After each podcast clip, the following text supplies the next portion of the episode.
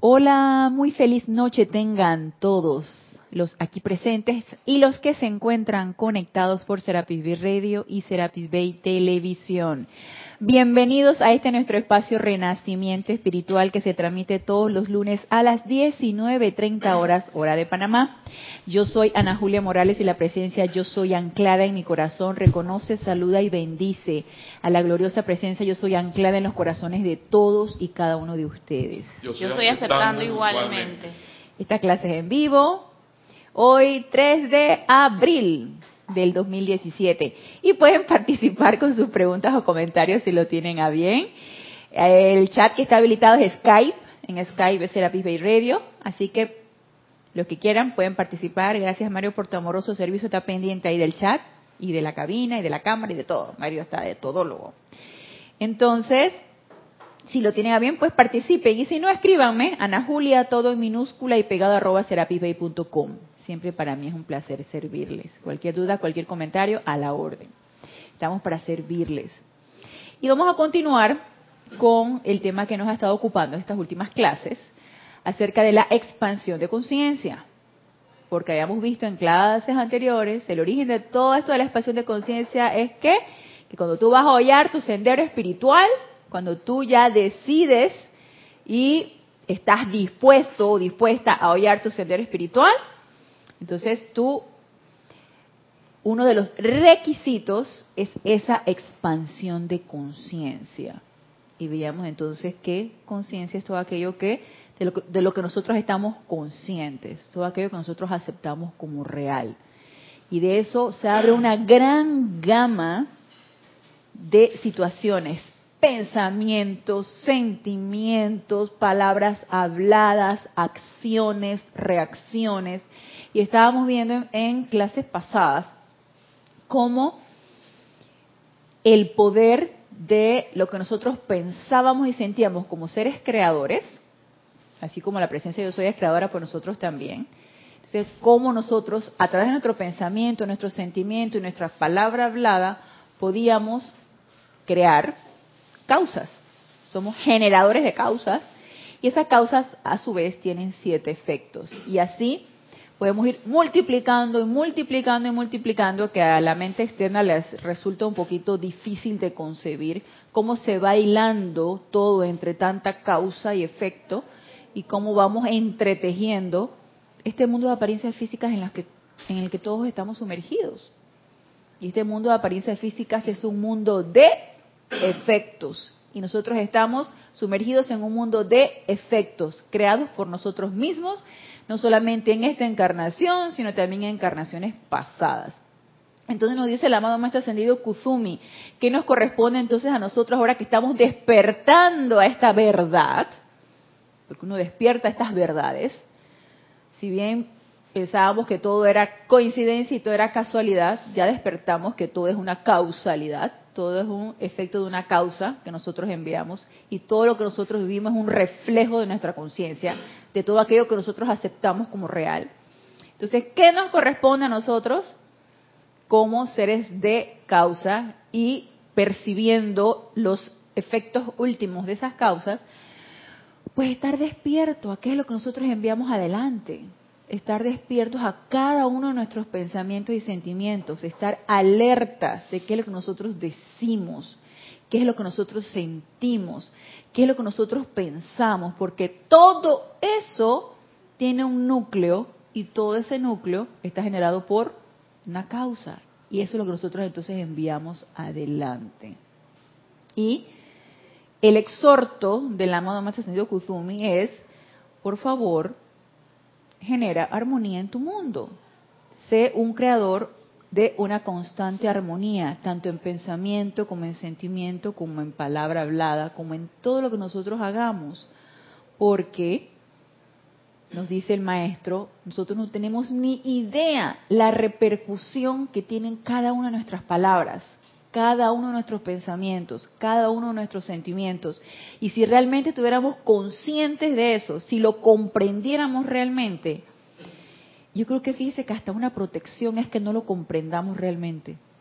Yo creo que como que la ley de la vida, la ley del cómo es tan misericordiosa, que en nuestra gran ignorancia no lo terminamos de comprender, porque si comprendiéramos qué repercusiones tiene cada pensamiento, cada sentimiento y cada palabra, nos abrumaríamos pensando que no vamos a terminar en toda una encarnación de transmutar todo lo que hemos generado en esta, nada más en esta. Ahora imagínense en las anteriores. Entonces ahí es donde la mente externa o el cerebro hace chispas, hace cortocircuito y tú dices que, pero es que ¿cuándo voy a acabar? ¿Cuándo voy a acabar de transmutar todo lo que yo he generado desde que, desde que estoy consciente de esto? Desde que nací, desde que empecé a ser creador de pensamientos y sentimientos. Pongan ustedes que de niño uno no genera cosas tan discordantes, ¿no? Ya después que uno va creciendo y vas aprendiendo de este mundo de apariencia, pues entonces ya va siendo generador de condiciones discordantes, de, de reacciones que, a nadie le gustaría. Y entonces tú te pones a pensar entonces, ¿cuándo voy a terminar yo de transmutar y de limpiar todo toda la basura que yo he echado afuera? Y eso, hablando ahora de, toda la basura que uno ha echado afuera, yo recuerdo cuando yo todavía vivía en casa de, de mi mamá y que esa casa fue la casa cuando nosotros todos vivíamos juntos, mis tres hermanas, mi papá y mi mamá, y posteriormente mi hija, mis tres hermanas, mi papá y mi mamá. Entonces, imagínense que era una casa que tenía 25 años de todos vivir ahí, ya después la familia se fue separando, se fue disgregando, cada quien compró lo que tenía que comprar, entonces quedamos mi mamá, mi hija y yo viviendo en esa casa. Y era una casa que tenía una acumulación de todas esas personas que estaban allí por 25 años. Momentum. Tenía un momentum y no solamente génesis de pensamientos, sentimientos, de toda energía allí, sino de cachivaches. Ah. Tenía toda una acumulación de cachivaches.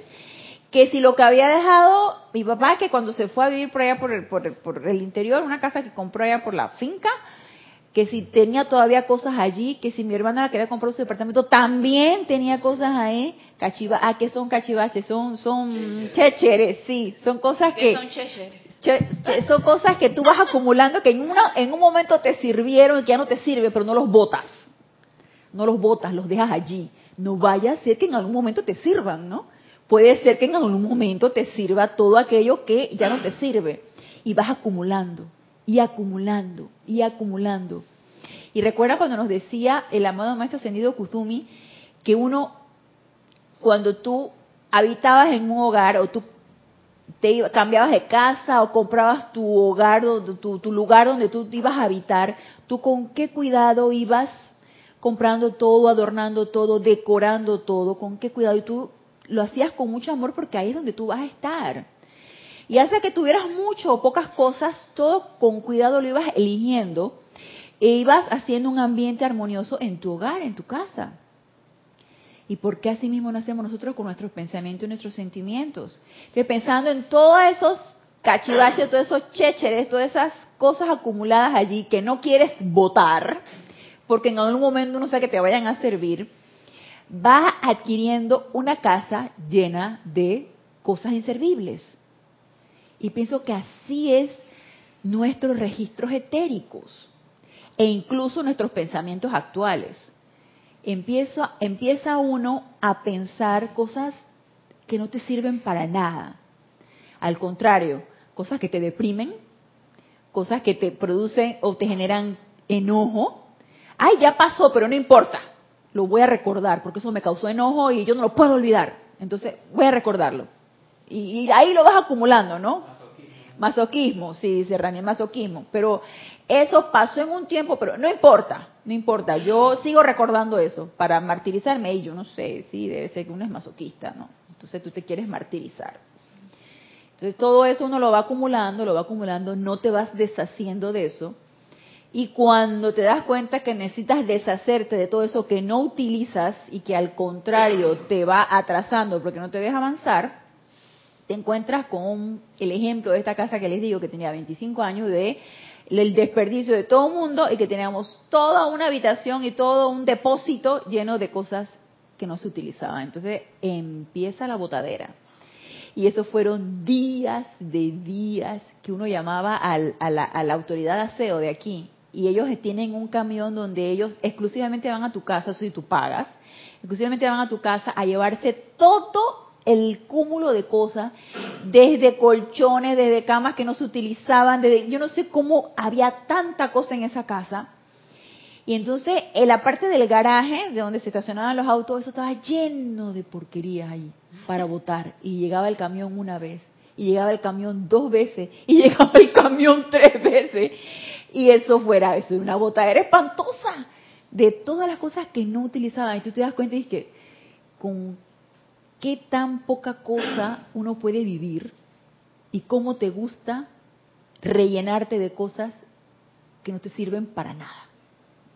Y yo me quedé pensando, wow, con cuán poco uno puede vivir lo necesario.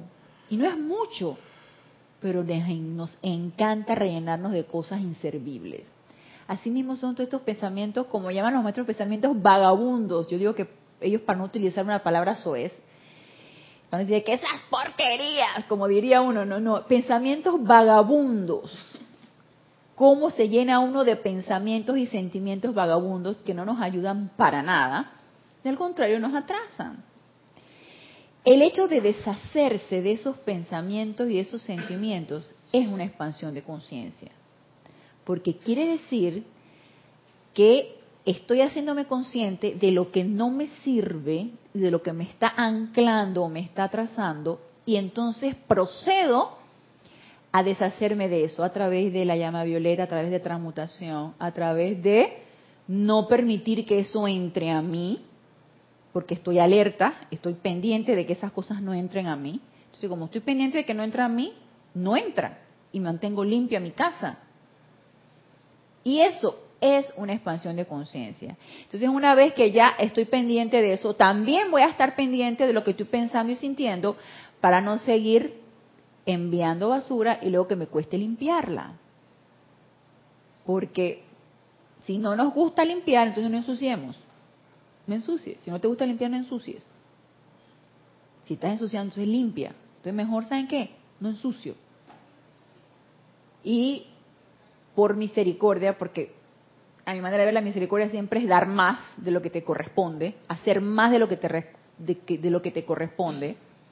No ensucias tú, pero entonces limpias la basura de los demás. Por misericordia.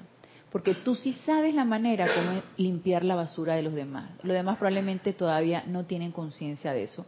Pero en mi expansión de conciencia yo sí sé cómo hacerlo. Y entonces lo voy a hacer. Eso es parte de la expansión de conciencia de nosotros estudiantes, que conocemos la ley y que sabemos cómo opera. Todavía probablemente no la comprendemos, porque si la comprendiéramos, dejaríamos de hacer más de cuatro cosas, pero por lo menos tenemos el conocimiento y lo utilizamos de una manera intelectual y con el sentimiento y con la certeza de que eso está funcionando y aspirando a una verdadera comprensión de esta ley. Entonces, esa expansión de conciencia forma parte de nuestro sendero espiritual, forma parte de lo que nos corresponde a nosotros estudiantes de la luz, es que nos sentimos comprometidos y entusiasmados de colaborar con los maestros ascendidos y con la gran hermandad blanca para seguir adelante. No solamente nuestro propio sendero, sino ayudar al resto para que también encuentren su sendero y vayamos adelante todos juntos. Entonces, mire lo que nos dice aquí nos habíamos quedado en lo que este, nos decía el amado maestro ascendido Kusumi aquí en el libro La Edad Dorada, cuando nos habla de que los estudiantes de la ley saben intelectualmente que las expresiones físicas de sus vidas son tan solo reflejos o reproducciones de sus conciencias. Lo sabemos intelectualmente. Porque nosotros reflexionamos con respecto a esto. Ay, tú sabes qué, yo ahorita estoy en un trabajo donde hay un ambiente de envidia, un ambiente de intriga, un ambiente... Yo ahorita estoy en este trabajo y yo estudiante de la luz, ¿qué hago aquí? Dices tú, yo esto no me lo merezco. Si yo tanta llama violeta que flameo, yo tantas meditaciones que hago, yo... entonces reflexionas y dices, este es un reflejo, porque yo conozco la ley y yo sé que todo aquello que yo albergo y acepto como real es lo que me rodea. Entonces tú dices, ah, ah, no me parece que yo esté ahorita en este ambiente intrigoso de trabajo. Entonces, empecemos a sacar de nuestro pensamiento y de nuestro sentimiento la creencia de toda intriga y aceptarla como real. A pesar de que nos parezca muy real y nos duela pensar que puedan estar intrigando o que pueda haber demasiada envidia en nuestros ambientes, yo en realidad me estoy conectando con eso, si no, no estaría allí. Entonces empecemos nosotros a transmutar eso de nosotros mismos y empecemos a rechazar toda sugestión de intriga o toda sugestión de envidia o toda sugestión de lo que nos pueda estar rodeando en nuestro ambiente para que vean cómo va a cambiar la cosa. Entonces todo eso lo tenemos como un conocimiento intelectual. Solo falta entonces que empecemos a aplicarlo de una manera comprensiva, que realmente estemos comprendiendo cómo funciona esto. Y una vez que lo estemos comprendiendo, todo a nuestro alrededor va a cambiar. Entonces dejemos de quejarnos y dejemos de preguntarnos por qué. Entonces empecemos a trabajar en nosotros mismos y en lo que es menester que hagamos, en lo que es necesario que hagamos para que las cosas cambien. Entonces mire lo que nos dice aquí en la página 19. Nos dice, el mundo invisible del pensamiento y del sentimiento es una gran planta eléctrica.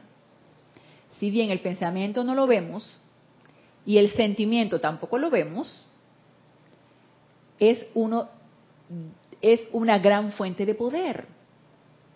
Es una generadora de poder. Como nos dice aquí, es una gran planta eléctrica.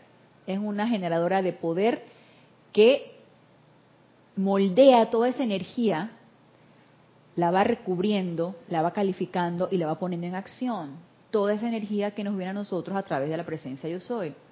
Entonces, ¿de qué manera utilizamos ese poder? Depende de nosotros. ¿De qué manera utilizamos esta planta eléctrica? Depende de nosotros. No pensemos que porque nadie se enteró de lo que nosotros estamos pensando o de lo que nosotros estamos sintiendo, no tiene poder. Sí lo tiene. Y si tiene poder que yo le eche una maldición a alguien, pero no se lo digo, no lo digo, no lo verbalizo, pero sí lo estoy pensando y lo estoy sintiendo. Sí tiene poder. Y sí tiene su efecto. Y eso cuando se hace en silencio tiene más poder. ¿Tú crees que tiene más poder? Yo pienso. Yo, ¿Será porque le metes más sentimiento? No, yo creo que es porque como cuando uno dice las cosas y ya queda como en boca de otra gente, eso se va como disipando. fíjate que no, no, ah. no. Cuando uno lo verbaliza a ah. través del chakra larillo le das poder, le das todavía más poder. Tiene poder el pensamiento, el sentimiento, y en el momento en que lo verbalizas, a través de tu chakra laringio le imprimes todavía más poder. Entonces, por eso es que te dicen los maestros ascendidos, cuando tú haces un decreto, hazlo audible. Tú dices que, ay, pero es que voy si yo lo hago tempranito voy a despertar a alguien, yo lo, yo lo hago silente, lo hago en el pensamiento, sí, claro que funciona, pero no tiene tanto poder cuando tú verbalizas el decreto, cuando tú emites el decreto a través de la palabra. Entonces sí tiene poder cuando tú lo, lo, lo verbalizas, le imprimes más poder. Entonces nos dice aquí, el mundo invisible del pensamiento y del sentimiento es una gran planta eléctrica que produce constante y profusamente proyectando sobre la pantalla de la vida los resultados del ser pensante y emocional que el hombre es y manifestando su conciencia interna. Entonces, todo contribuye a lo que nos rodea tanto pensamiento, tanto sentimiento, tanto palabra, tanto acciones, tanto reacciones, todo eso contribuye a todo lo que nos está rodeando. Entonces, por ley de correspondencia, como es adentro, es afuera. Así que todo lo que está afuera es una correspondencia de lo que yo genero en pensamiento y en sentimiento. Entonces, ojo, no nos quejemos, no nos lamentemos, tampoco nos autoflagelemos porque, ay, todavía tengo mucho de chismosa, de, todavía tengo mucho de envidiosa porque hay mucha intriga, hay mucha envidia. Tranquila, tranquilo. Empecemos a trabajar al respecto.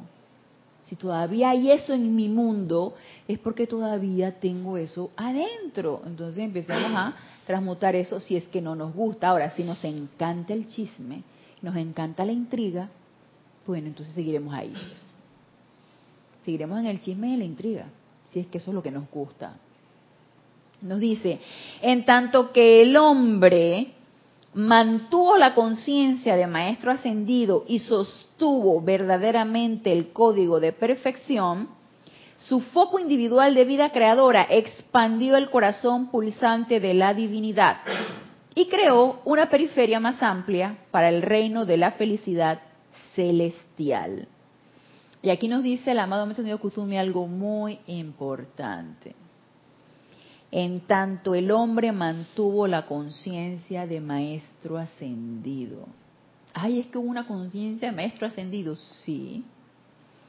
Al principio de la edad dorada, principio de las edades en las que uno evolucionaba y luego te eterializabas y luego otra vez te precipitabas y continuas, continuabas tu evolución, teníamos una conciencia maestro ascendido y manifestábamos la perfección. ¿Qué fue lo que pasó? Cuando empezamos a crear una conciencia aparte y diferente de la presencia yo soy. Por lo tanto, ya no era una conciencia de maestro ascendido. ¿A qué necesitamos llegar con esta expansión de conciencia? A volver a regresar a esa conciencia de maestro ascendido. Y fíjense que con respecto a esto, yo encontré algo muy interesante aquí en Boletines Privados de Thomas Prince, y antes de llegar a la conciencia de maestro ascendido, quiero comentarles, aquí en el volumen 1, en Boletines Privados de Thomas Prince, el volumen 1, el capítulo 26, que nos habla de conciencia individual. Si bien nosotros salimos de una conciencia una, que es la de la presencia yo soy, la de el Padre, salimos de esa conciencia de una manera individualizada, no era para que pensáramos aparte y que yo me la creyera, que como yo me individualicé de la presencia yo soy, yo tengo este el derecho de utilizar la energía como a mí se me pegue la gana, el derecho de hacer lo que a mí se me pegue la gana y experimentar como a mí se me pegue la gana, independientemente de las directrices de la presencia yo soy.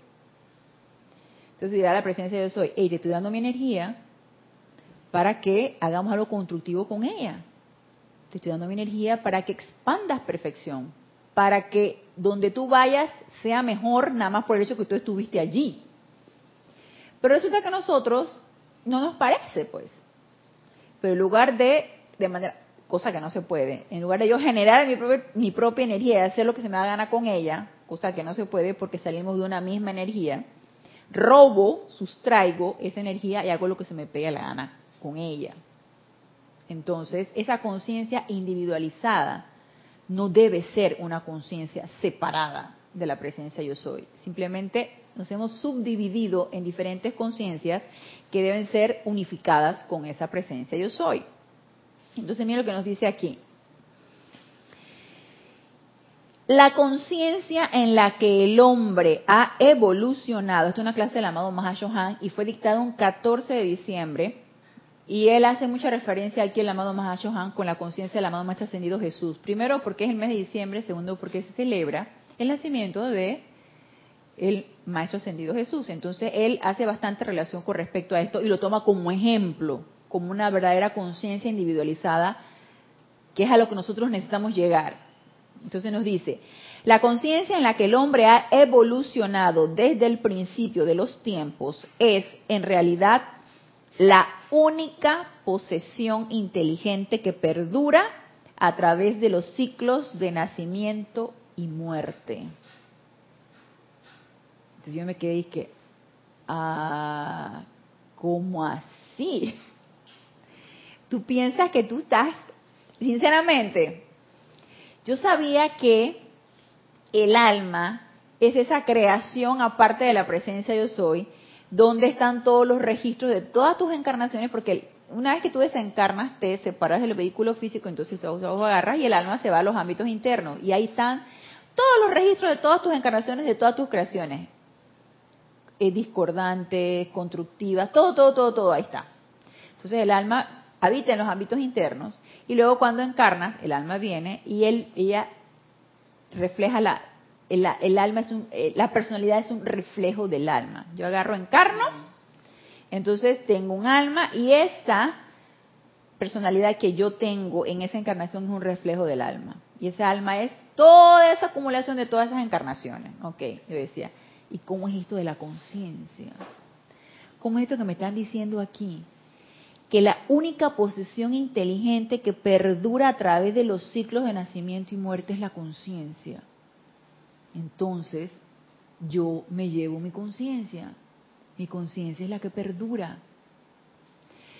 Y esta conciencia que yo tengo ahora, en esta encarnación, que cree en esta actividad de luz, que cree en los maestros ascendidos, que se entusiasma por colaborar con la Gran Hermandad Blanca y con los maestros ascendidos, es un cúmulo de conciencias que se han ido expandiendo en encarnaciones anteriores, porque ella perdura.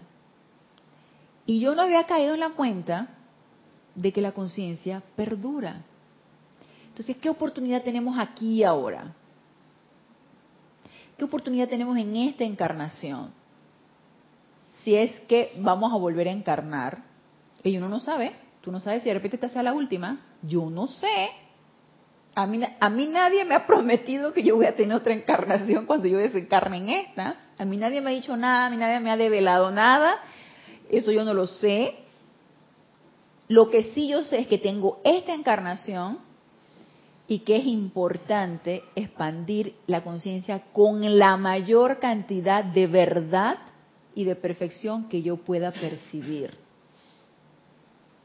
Entonces, ¿Qué es lo que requiero? Primero sacar de mis pensamientos y mis sentimientos todo aquello que me impida expandir esa conciencia.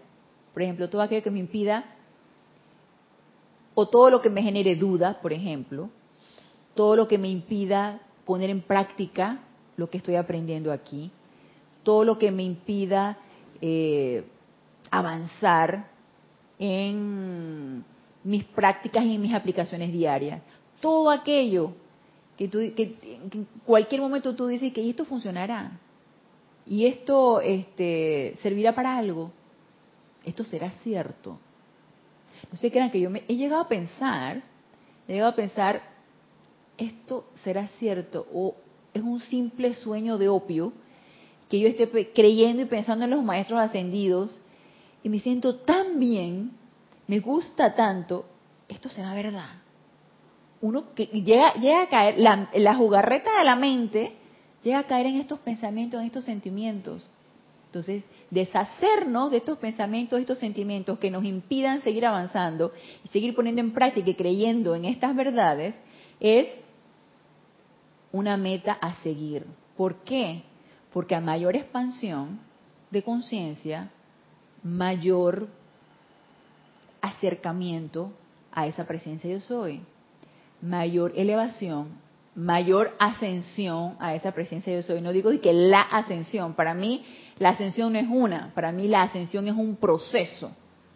Para mí la ascensión es un, un día a día, elevarme cada vez más a esa conciencia del santo ser crístico. Para mí eso es un trabajo de día a día y de todos los días y de aquí hasta que desencarne que si bien lo puedo trabajar como, lo puedo estancar y decir, sabes que ya, ya, ya aquí, ya, aquí, hasta aquí quedo, ya no quiero hacer más, ya no quiero expandir más nada, ya no quiero hacer más nada. Todo está en lo que es lo que nosotros queremos.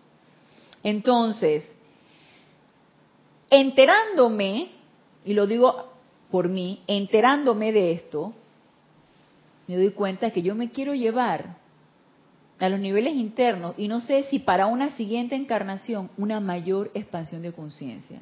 ¿A través de qué? De mi experimentación y de mi aplicación a qué? A todo esto que a mí me están enseñando.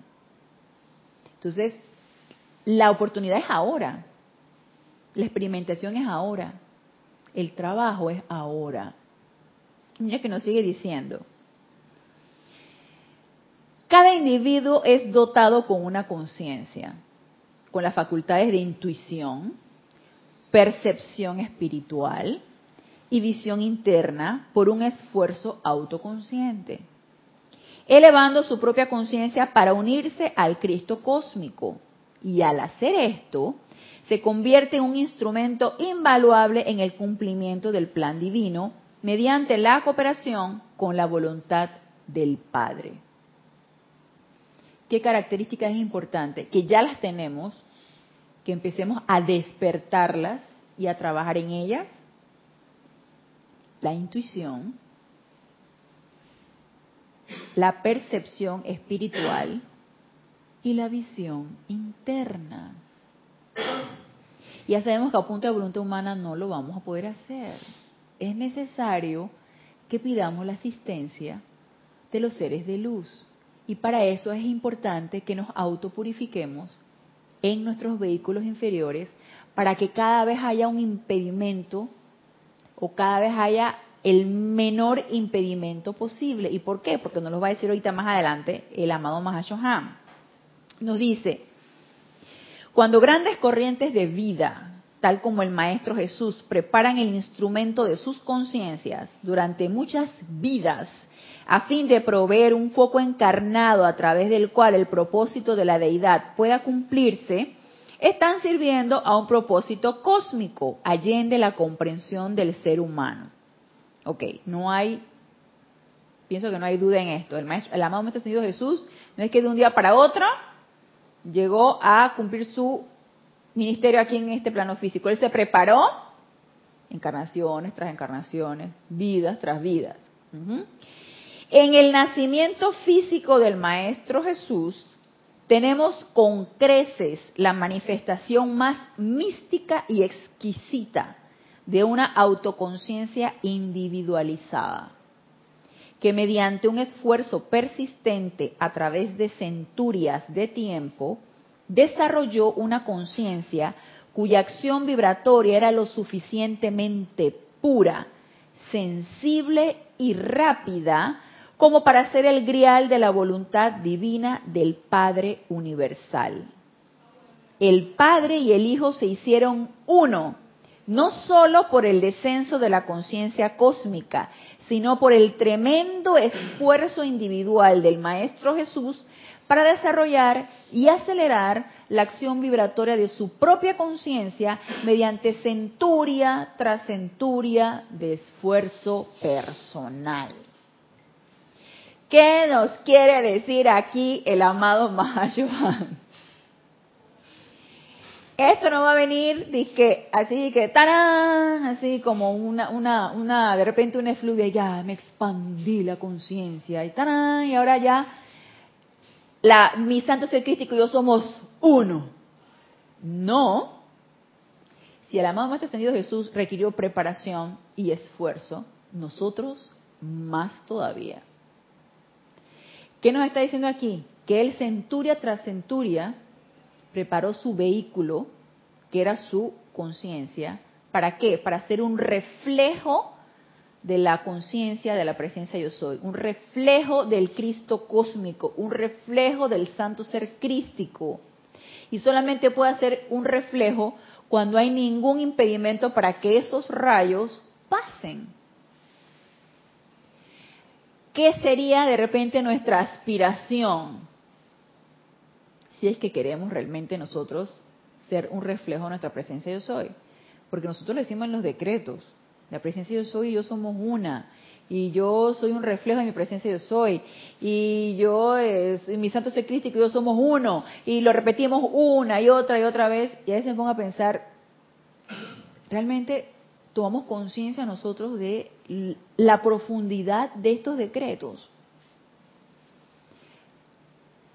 yo pienso que los maestros ascendidos han sido tan sabios y nos han dado tantos decretos por hacer. Porque si ustedes ven el ceremonial volumen 1, cualquier cantidad de decretos. Ceremonial volumen 2 también.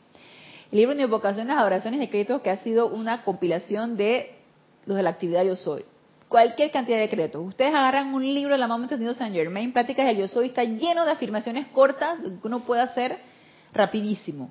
Igual la instrucción de un maestro ascendido, igual, o sea, cualquier cantidad. Mire, por decretos no es es por falta de voluntad de nosotros mismos de no querer hacer las cosas. Porque los maestros ascendidos han sido tan sabios y que saben que somos tan poco consistentes, poco tenaces y poco constantes en nuestro sostenimiento, que dice que vamos a invadir este poco de gente a punta de decretos para ver si algo les entra.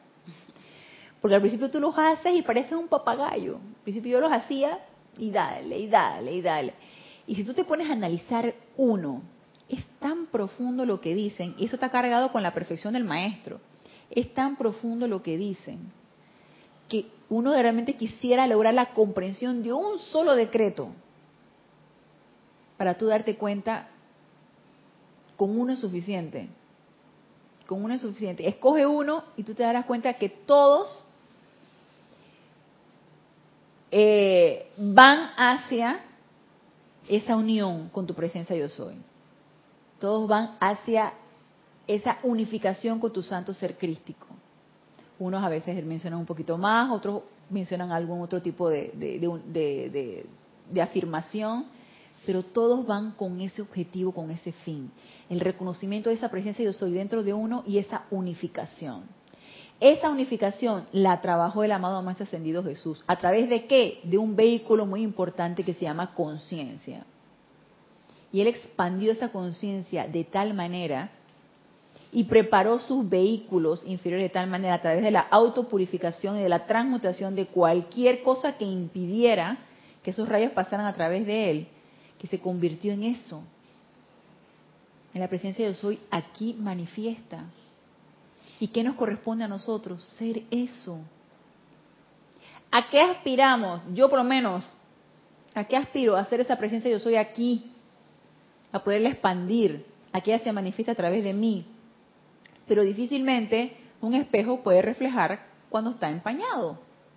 No te agarras y te bañas, y si el vapor, si te bañas con agua tibia o con agua caliente y el vapor empaña el espejo, tú no te vas a ver nada ahí, está empañado. Agarras, lo limpias y se va aclarando la imagen. Entonces difícilmente podemos ser reflejo de esa presencia yo soy si estamos como espejos empañados. ¿Qué nos corresponde entonces? Trabajar en esa autopurificación. Es, para mí es como una meta. ¿Qué tan persistente soy en eso? Bueno, cada quien necesitaría autoanalizarse para ver qué tan persistente eres en, tu, en tus aplicaciones y en tu autopurificación. Pero si nos los proponemos como meta, nada nos va a impedir para que eso sea así. La pregunta es, ¿es mi meta? Sería de repente la pregunta, ¿no? Exacto. ¿Sería esa mi meta?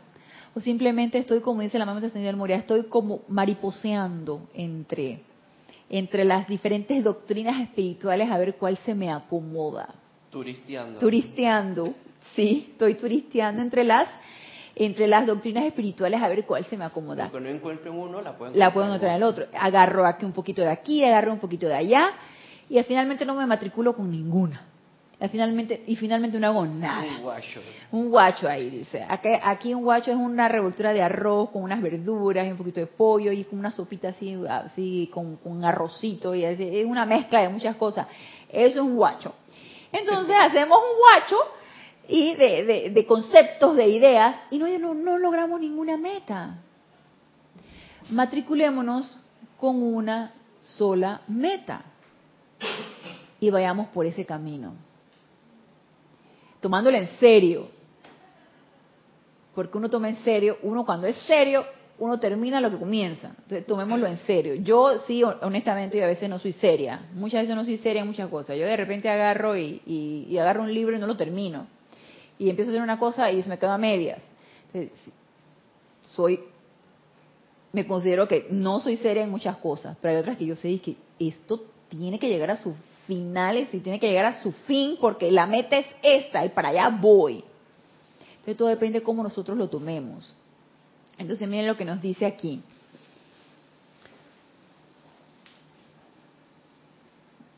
Ok, eh, nos habla aquí entonces de la conciencia del amado ascendido Jesús. Repito, el Padre y el Hijo se hicieron uno, no solo por el descenso de la conciencia cósmica. Y cuando nos hablan del descenso de la conciencia cósmica, es porque el amado Maestro ascendido Jesús la magnetizó. Esa conciencia cósmica la trajo aquí, a este plano físico. ¿A través de qué? De la autopreparación, de la autopurificación, de una atención constante e indivisa en esa presencia yo soy, de manera que él no había nada que lo desviara de esa atención, nada, ninguna apariencia física, nada en este plano físico, él estaba full atención en su presencia yo soy, de manera que él pudiera canalizar esa conciencia cósmica y él la atrajo. No solo por el descenso de la conciencia cósmica, sino por el tremendo esfuerzo individual del Maestro Jesús, que implica qué? Disciplina disciplina. Tenemos disciplina, dice, ay, no, ya a veces hago, a veces no hago, a veces, a veces sí, a veces no. Disciplina. Empecemos a ponernos disciplinas. El tremendo esfuerzo individual del Maestro Jesús para desarrollar y acelerar la acción vibratoria de su propia conciencia mediante centuria tras centuria de esfuerzo personal y para sostenerla a un nivel lo suficientemente alto como para que las sutiles corrientes del Cristo cósmico pudieran ser sostenidas dentro de esta, dentro de la conciencia del Maestro Ascendido Jesús, y traducidas por medio de la misericordia de la transmutación a un lenguaje tanto de luz como de sonido que pudiera ser interpretado y comprendido por la mente externa de las masas. Y nosotros, cuando, cuando, por ejemplo, hacemos, hacemos un decreto, hacemos una visualización, cuando mm, eh, hay alguna situación, ya sea personal, familiar o de trabajo, que nos está quejando, y nosotros invocamos a esa presencia yo soy, invocamos la llama violeta, empezamos a transmutar, nosotros somos transformadores reductores. Porque ustedes se imaginan que de repente eh, hay una situación, de repente a nivel familiar, tú ves ahí un, tumulto, una, revuelta, hay una cuestión o una, una situación así que tú dices que no, esto, esto es transmutación porque aquí voy a invocar el orden divino, voy a invocar la paz, voy a invocar la armonía, voy a invocar el amor, y tú empiezas y tú invocas, empiezas a flamear esa llama violeta. ¿Tú crees que si los, si tú, por ejemplo, si tu santo ser crítico, porque eso se descarga a través del santo ser crítico, si tú, crees, tú crees que si tu santo ser crístico no supiera la cantidad, la energía, la densidad, la proporción que tú necesitas para transmutar eso, si no lo supiera y se descargara todo así, y que llamaradas de llama violeta, fundes a todo mundo, fundes esa situación, achicharras a todos los que están allí, porque eso me recuerda mucho a la historia de la mamá ascendido Hilarión, cuando era eh, San, eh, San Paulo, Paulo de Tarso cuando este él iba, ya ves que iba detrás de los, de los, de los cristianos y agarraba y los mataba y quién sabe qué, y se consideraba él muy, muy justiciero, ¿no? Por estos fanáticos, ¿no? Entonces él, él decía que él tenía la ley. Entonces él cuenta cuando él iba en su caballo y de repente recibe un, un una descarga de luz que despertó su conciencia, la revolcada que le dieron, obviamente no le iban a fundir, ¿verdad? Pero yo siento que la revolcada que le dieron, que quedó tres días out, y ahí entonces fue que él cayó en la cuenta de lo que él estaba haciendo y lo que él necesitaba hacer. Y fue un despertar de conciencia. A lo mejor no lo hicieron de la manera más y que, y que no lo hicieron de la manera más suavecita. A lo mejor era lo que él necesitaba porque su estado de conciencia era tan, yo digo que de repente cerrado en sus propias creencias y en sus propios conceptos, que él necesitaba algo así que permeara esa conciencia. Y le dieron esa revolcada de luz que lo mantuvo, cambió fuera por tres días hasta que despertó y dijo, ¿y qué, qué estoy haciendo? Asimismo, es, es su santo ser crístico, dijo, esto es lo que este hombre requiere. Asimismo, nuestro santo ser crístico, cuando hacemos una invocación, sabe lo que nosotros requerimos y lo que se requiere en el momento. Entonces, somos transformadores reductores de cualquier situación que querramos transmutar o que querramos eh, cambiar el estado vibratorio donde se requiera. Y eso mismo hacía el amado Maestro Ascendido Jesús. Era un transformador reductor, de manera que él le hablaba a sus discípulos de una manera que le pudieran comprender, y aún así creo que no le comprendían. Yo no sé, en aquella época que se hablaba en parábolas, digo que de repente estaban como un poquito medio, la comprensión estaba como un poquito medio difícil. Si aún a estas alturas tú, que te pones a leer la Biblia y que esas parábolas, tú dices, ¿cómo, cómo, que, ¿cómo que la cosa? A ver, repítemela otra vez, como que no le entiendo mucho. En aquella época, quién sabe el, el estado de conciencia, de educación que tenían, pero también yo creo que se le hacía un poquito difícil. Pero aún así él lograba poder irradiar la mayor comprensión posible para que pudiera haber una expansión de conciencia de sus discípulos, que eran los que se iban a quedar, y seguir expandiendo las verdades que él les estaba diciendo. Entonces nos dice aquí, cultivar, pensar y meditar sobre la conciencia, el sentimiento y la radiación del maestro es hacerse como Él en naturaleza. Y ser como Él es ganar la propia liberación y darle a Él otro instrumento o vehículo por medio del cual puede verter su radiación con el fin de cumplir con su trabajo como representante del Cristo cósmico. Mi pregunta es, y antes de hacerle esta pregunta, creo que es en este libro. Mira lo que nos dice aquí en Boletines Privados de Tomás Prince, el volumen 4.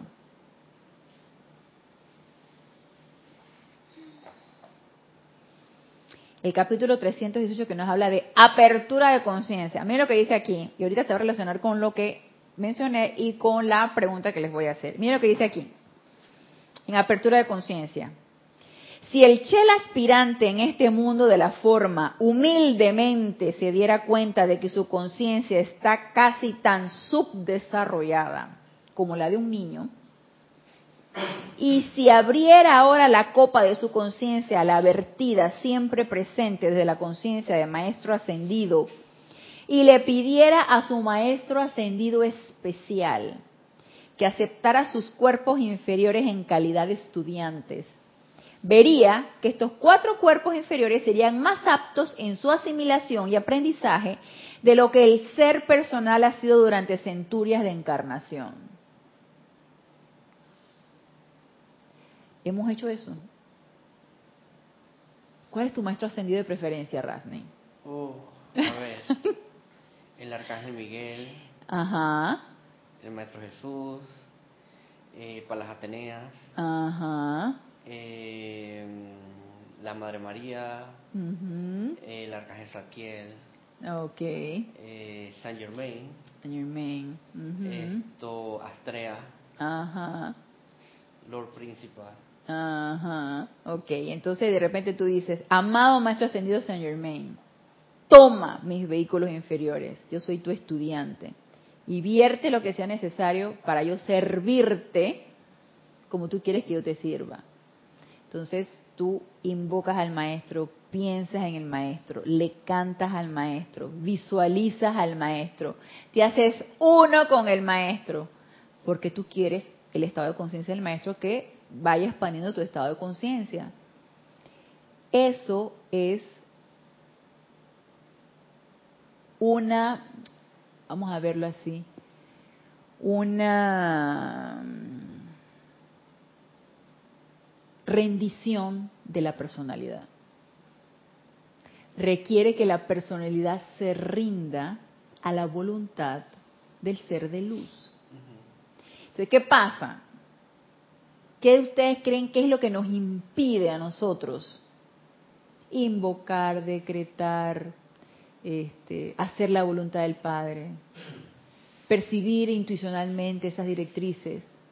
¿Qué, usted, qué, ¿Qué creen que es lo que a nosotros nos impide eso? La personalidad.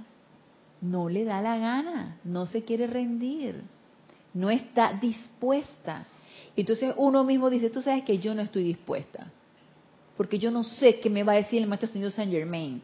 ¿Sabes qué, Rani? Ahorita vas a dejar la universidad, entonces te vas a ir a, vamos a ver, allá a, a Jerusalén, entonces vas a armar un grupo allá con XX o Y personas para irradiar un poco de paz en esas áreas donde están en conflicto. Entonces, pues yo cómo voy a dejar el lugar donde yo estoy, yo cómo voy a... No estamos dispuestos. A la renuncia. No estamos dispuestos a la renuncia, estamos muy apegados a nuestro sistema de vida, a e incluso a nuestras maneras de pensar, a nuestras maneras de sentir. O te va a decir, Rasni, ¿sabes qué? Tú ve allá a donde te insultaron, donde va y pídele perdón. Y yo te perdono. Tú dices que yo, yo voy a pedir perdón, pero si me insultó. Me insultó y me hizo y me volvió y me, y, me hizo sentir mal y, y, me traicionó. Vas allá y de repente tienes una pareja, viste a esa pareja con otra persona, te fue infiel, anda allá, pídele, dice el maestro, vaya, perdónelo. Que esa es ley del círculo, vaya, dígale que lo perdona. Tú dices, ah, no, no, que, que, que perdona qué. Desgraciado, desgraciada que me fue infiel. No, claro que no. Entonces, la cuestión es, ¿estamos dispuestos a rendir nuestra personalidad y a que sean utilizados nuestros vehículos inferiores como copas, como griales, como vehículos, como instrumentos para manifestar esa presencia yo soy. Y todo esto es expansión de conciencia. Todo va hacia una mayor expansión de conciencia, porque nada más imagínense, conectarse con la conciencia del maestro, conectarse con la conciencia del ser de luz y poder percibir las directrices de ese maestro. Todo eso nos lleva a una expansión de conciencia. Y cuando tú empiezas a analizar todo lo, que eso implica, tú dices que, este, ¿querré yo esta expansión de conciencia? ¿Realmente estaré dispuesta o dispuesto a esta expansión de conciencia? Y si a lo mejor no me gusta lo que me quieren decir. Y también para mí son como jugarretas de la mente, tú sabes, porque los maestros nunca te van a ni obligar ni a poner situaciones en las cuales tú vayas a sufrir o te vayas a incomodar. Entonces también eso para mí son como jugarretas de la mente. Entonces una vez que uno está dispuesto, todo va a fluir. Pero es que estamos aferrados y no estamos dispuestos. No estamos dispuestos a qué? A esto. A lo que nos dice el amado Mahacho Han. Si abrieras la copa de tu conciencia a la vertida siempre presente de la conciencia del maestro ascendido y le pidieras al maestro ascendido de tu preferencia, a tu maestro ascendido especial, que aceptara tus cuerpos inferiores en calidad de estudiantes, mira lo que sería, cuál sería el efecto de esto. Verías que estos cuatro cuerpos inferiores serían más aptos en su asimilación y aprendizaje de lo que el ser personal ha sido durante centurias de encarnación. Entonces tú dices que esto lo puedo hacer ya. ¿Tú crees que lo puedo hacer ya? Y a mí ni me pregunte. A Genesis, ¿tú crees que lo puedes hacer ya? Ya. Esto se puede hacer ahorita, ya. Y te dice el maestro, es que avanzarías lo que no has avanzado en centurias de encarnaciones. Avanzarías ya, ya, ya. El aprendizaje sería así, así, así. Y es lo que a mí también me llama la atención que nos decía el, gran director divino. Es que si tú le, le, pusieras empeño a esto, transmutas todo y en dos, tres días asciendes. Ya, así. ¿Quién nos, puede, nos pone el impedimento? La mente. La que, esa mente externa que nos dice es que no, No suelte, no suelte, apriete, apriete, no suelte, no suelte. Que aquí, así como estás, estás bien, estás bien, estás cómoda, todo está perfecto. Llegas, das tus clases, haces tus aplicaciones todos los días hasta la tal hora, ya, ya, oficias un ceremonial, ya, ya está ahí, está ahí, está ahí, no de mano, de mano, de mano. Eso es lo que la mente dice. Se aferra a, a no dar más de allí. Y, esto no es fácil, es difícil. A mí se me hace difícil. A mí se me hace difícil el desapego y se me hace difícil la rendición, claro que sí. Sin embargo, yo sí aspiro a esto. Entonces, ¿de qué se requiere? De un esfuerzo. ¿De qué se requiere? De una disciplina. De una disciplina de todos los días y de un esfuerzo de todos los días. Sí, Génesis. No, que esto de, pedirle a tu maestro especial yo siento que sí es verdad y que, y que uno da cierto avance. Porque, bueno, yo no, no lo he pedido con esas palabras, pero en mi caso yo pido, cuando me voy al templo, al templo de luz de mi maestro especial de la temporada, siempre digo que, que me enseñe a utilizar esa llama a hacerla una conmigo, a comprender su uso y, y, que me enseñe, pues quiero, quiero, quiero entenderla, quiero aprender a usarla y quiero amarla. Entonces yo pido esas cosas. Y últimamente, o sea, yo he pedido así y de verdad yo he sentido en mi vida como, como, no, no puedo explicarlo, pero son cosas que, me han pasado en, la vida personal, se me develan cosas, me, entonces las cosas que yo siento que, se me develan, las veo con una conciencia diferente. Eh, descubro cosas de mí misma que no sabía yo, wow, esto me duele, no sabía que esto me dolía. Cuando alguien me, me preguntaba algo ahora, eh, este es un ejemplo que me, me preguntaron de alguien, por ejemplo y yo al responder esa pregunta recordé personas que en su momento hicieron daño en mi vida y que causaron algún dolor. Pero yo no sabía que, me dolía hablar de esa persona, que yo ni, o sea, era algo que había escondido abajo de la alfombra, pero eso puede ser un ejemplo, pues se me están presentando oportunidades de cosas, o sea, es algo que yo no puedo explicar, pero yo sí siento que es así, como que uno avanza. Y siempre es una oportunidad de usar esa llama que yo estoy pidiendo amar y comprender. Claro, claro que sí, por supuesto. Y si la motivación es la correcta y el deseo es correcto y estás dispuesta, cosas van a pasar, cambios van a haber. Y el maestro va a estar ahí y no te va a soltar, siempre cuando tú estés dispuesta. Porque el maestro dice, cuando tú estás dispuesto a servir, voy a utilizar el 100% de tus posibilidades. Y cosas van a suceder. Sí, y siento que es como, a veces veo que esto va como muy rápido, porque me suceden cosas que supero, no lo supero del todo, pero por ahí mismo viene otra, otra, otra oportunidad nueva, pero con un giro de 160 grados, yo dije, wow, en un mes estaba allá y ahora tengo esta oportunidad y me pasa esto. Como que estaba en algo pequeño y ahora viene una oportunidad más grande. Ajá, ok. Y eso entonces te, te ayuda a avanzar, a transmutar lo que necesitas transmutar, a mejorar, porque son cambios que tú ves constructivos. Es que uno, la mente te lo hace ver como que pudiera hacer cosas que no te van a gustar y al contrario, eso es el eso es un bloqueo que uno se va poniendo. Pero mientras más tú te vas adentrando a, la relación con los maestros ascendidos, te vas dando cuenta que cosas constructivas suceden, cambios constructivos suceden, cosas buenas suceden.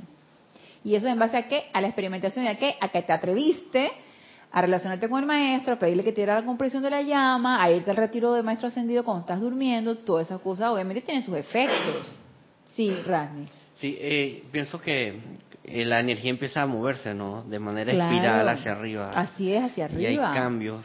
Entonces, como uno se va elevando, uno tiene que ir soltando cosas y si no las suelta, se arranca la raíz y Así y bueno, a es. veces causa dolor, pero ni modo, pues, Así es, por el apego. así es. Este, es como también cuando una, un cohete va a despegar, todo el estruendo que hace Y va para todo lo que, arriba. ajá, y todo lo que va despojando Así es. para poder subir más. Y en esta experimentación, ¿qué es lo que logras? Perder el miedo. Sí. Perder el miedo a algo que tú te habías conceptualizado como que a lo mejor es algo que Eso es lo no que le mete la mente a uno. Sí, exactamente. Es lo que te mete la mente. El y el miedo que hace, te ata, te ancla, no te deja avanzar. Entonces uno va empezando a perder el miedo, experimentando más con esto y a estar dispuesto a cambiar. Sí. Porque los cambios crean temor. Entonces tú estás dispuesto a Yo cambiar. tengo una pregunta. Cuando uno, hablando de los maestros eh, especiales, cuando uno le pide algo, a, a- es, por ejemplo, a, a un maestro, yo quiero servir para, para ti, para tu misión, esto y lo otro, pero la cosa entonces se pone que como bien salsosa y picante. A ver, ¿cómo así? Este, por ejemplo, si es con el arcángel Miguel, Ajá. de, de, de ayudar a la, de ofrecerse, ¿no? Como, como parte del equipo Ajá. del arcángel Miguel, Ok. de esto de liberar almas, cosas como esta, hacer el servicio del Así arcángel es. Miguel, del libro azul del arcángel Miguel, este, y todas estas cosas. Entonces, llega un momento en que la, la, la cosa empieza como a, a removerse toda, Ajá. como si hubiese un terremoto de cambios, Claro. más ajá. que todo. Y En- oportunidades para que puedas servir, porque tú te ofreciste. Sí, Ajá. exacto. Llega un momento, por ejemplo, en mi caso, que yo pedí como un break. Eso se puede hacer. Sí, claro. Porque como que espera tu momento, déjame respirar. Porque eh, pasa, o sea, a mí me pasa con el servicio a.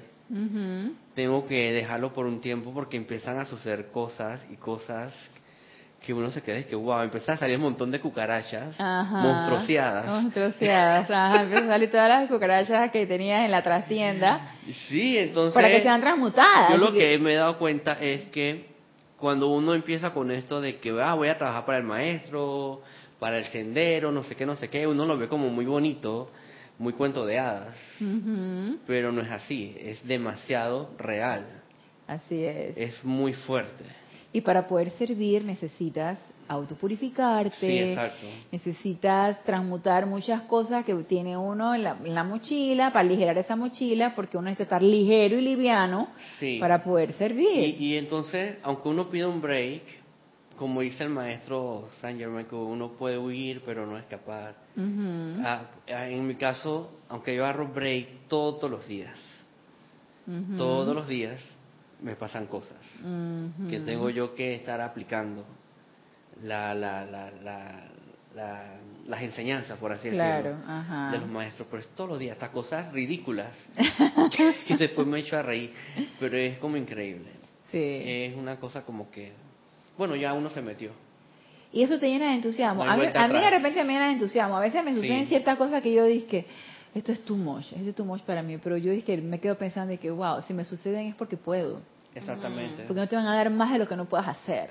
Si me están sucediendo es porque puedo. Entonces quiere decir que me están subiendo de nivel. Entonces ya me voy en- llenando como de entusiasmo. Dije, sí, por ahí vamos, por ahí vamos, maestro. Sí, pero no me dejes caer, no me dejes caer. Dame la fortaleza. El año pasó con la clase de, la, de, la- de los templos. Ajá. que uno iba en, la- en horas de sueños, Sí, viajaba hacia allá. Ajá. Este, o sea, todo se puso como la casa vuelta para así, boca arriba, todo, o sea. Dije, ¿qué pasó en el templo, maestro? Yo cuando despertaba, eso era, el, mi celular quería explotar. Ajá, ajá. De mensajes, de cosas. Yo dije, Dios mío, ¿por dónde empiezo? ¿Qué hago? Sí, En ese momento, aquietate y conéctate con tu presencia y diga, presencia, Sí. a ver, dime, ¿qué es lo que necesito hacer en este Ajá. momento? Sí. Sí, yo, yo sabía que era, eso venía de allá, de estar visitando los, los, los templos y esas cosas, porque no era normal Ujú. que la cosa se acelerara tanto. Así es, así es. Y entonces eh, hay que ser fuerte, pues. Sí, y te das cuenta que es un quehacer diario. Sí. Sí, ya. Es, Es, un algo quehacer normal. constante. Es cotidiano ya. Sí, exactamente. Es un, que- es- es- un quehacer constante, para mí es- todos los días. Para mí es raro detiene. que en un día no me pase nada. Ajá. Eh, me siento extraño. ¿Verdad? Sí. Eso es bueno, qué bien, qué bueno. Estás lleno de oportunidades. Todos los días te vienen las oportunidades. Sí. Para que trabajes la enseñanza, transmutes, liberes energía. Exactamente. Pero es impresionante porque Sí. nunca sé de dónde va a venir la cosa. Mm. Pero qué chévere, qué chévere que no te aburres. ¿Te das cuenta? No, hay, exacto, no hay es oportunidad de aburrirse. Parece un videojuego. De eso que tú te metes en laberinto y no sabes por dónde va a salir un monstruo. Ah, eso está muy bueno. Sí, da mucha risa. Sí. Entonces, bueno, ya se nos acabó el tiempo, pero eh, sí les quiero dejar en conciencia que qué tanto estamos dispuestos nosotros a elevarnos a esa conciencia del maestro o elevarnos a esa conciencia de nuestro propio santo ser crístico. Sí. Sí, tengo una, una pregunta. Eh, que usted hablaba del alma, la conciencia, o sea, entendí que son cosas totalmente diferentes. Yo las veo como una correspondiente una de otra, porque Ah, ambas, sí, sí, ellas se corresponden unas a otras. Porque ¿Y entonces- ambas son son ¿Y dónde eh, pere- perecederas, ambas ambas este, se mantienen, ellas no desaparecen. Ok. Y, y, y, y, mm, ¿dónde está la conciencia? La conciencia es la que uno tiene en este momento y ella cuando tú desencarnas es, es algo etérico. Es, es- Ok. Entonces ella en el momento en que tú desencarnas junto con el alma se va a los ámbitos internos. No, no son los átomos simientes, ¿no? No. Ah, ok, esto es otra no, cosa. Sí. Ya, es para saber, ubicarme. Sí, Ok. E- es, es, un- es, la conciencia, es como, como te dicen los maestros, los pensamientos no se ven, los sentimientos no se ven, la conciencia no se ve, Ah, ok. pero está allí. Y, y el cuerpo causal también es otra cosa. El, el cuerpo sale No es es la otra cosa, es, es parte de nuestros cuerpos, pero son los superiores, los, Pero todos perfec- van los la perfeccionados. conciencia, los cuerpos, el alma. Lo que pasa es que la conciencia, sí, lo que pasa es que la conciencia debería ser una con todo, con nuestros nuestros siete cuerpos deberían ser uno, los tres superiores más los cuatro inferiores, pero no, estamos separados porque nosotros hemos los hemos separado. Exacto. Entonces, la conciencia, la que ahora nosotros tenemos, la meta es que se llegue a ser una con esos tres vehículos Que superiores se fusionen. que se fusionen exactamente con el santo ser crístico y sea una conciencia unificada. Ahorita, ahorita está separada. Entonces, el santo ser crístico también tiene su propia conciencia. El santo ser crístico tiene la conciencia de la presencia yo soy. Es una sola. Y la presencia yo soy también tiene. Ella tiene su, ajá, ella es la, pres- la conciencia cósmica de la como presencia yo soy. todas las conciencias en una sola. Exactamente. La- eso sería, y eso fue lo que hizo el amado Maestro Ascendido Jesús. La conciencia crística cósmica. Conciencia crística cósmica, ajá. Mm. Toda que sea una y seamos eso, como lo hizo el Maestro Ascendido Jesús. Entonces, yo, por ejemplo, en esta encarnación, uno como ser humano eh, eh, expande la conciencia a X nivel. Así Cuando es. desencarna y vuelve, viene con el mismo estado de conciencia para seguir para seguir expandiéndola. creciéndola. Exactamente, exactamente. Entonces, ¿qué nos queda en esta encarnación? Expandirla lo más que puedas. Entonces quiere decir que para que se fusione, entonces la conciencia de uno tiene que, que, que estar a tal nivel de vibración que, de, que alcance el nivel de vibración de... Así es, así es. de Debemos elevarla crística. tanto en estado vibratorio que... se da la fusión. exacto, donde se da la Ah, fusión. ok. Ujú. Es como ser el, la igualdad, pues llegar a ese... Llegar a ese estado vibratorio elevado de tu Ah. santo ser crístico. Ujú. Ok. Así que bueno, claro. vamos a seguir, vamos a seguir con esta expansión de conciencia para el próximo lunes y este y entonces sí que pensemos un poco en aspirar a ese estado de conciencia de maestro ascendido, que vamos a hablar de eso también en la próxima clase, el estado de conciencia de maestro ascendido, que es nuestra sería una una meta, una aspiración nosotros aquí encarnados. Así que los espero el próximo lunes a las 19.30 horas, hora de Panamá, en este nuestro espacio Renacimiento Espiritual. Gracias, gracias, gracias a los aquí presentes y a los que se encuentran conectados. Y hasta el próximo lunes, mil bendiciones.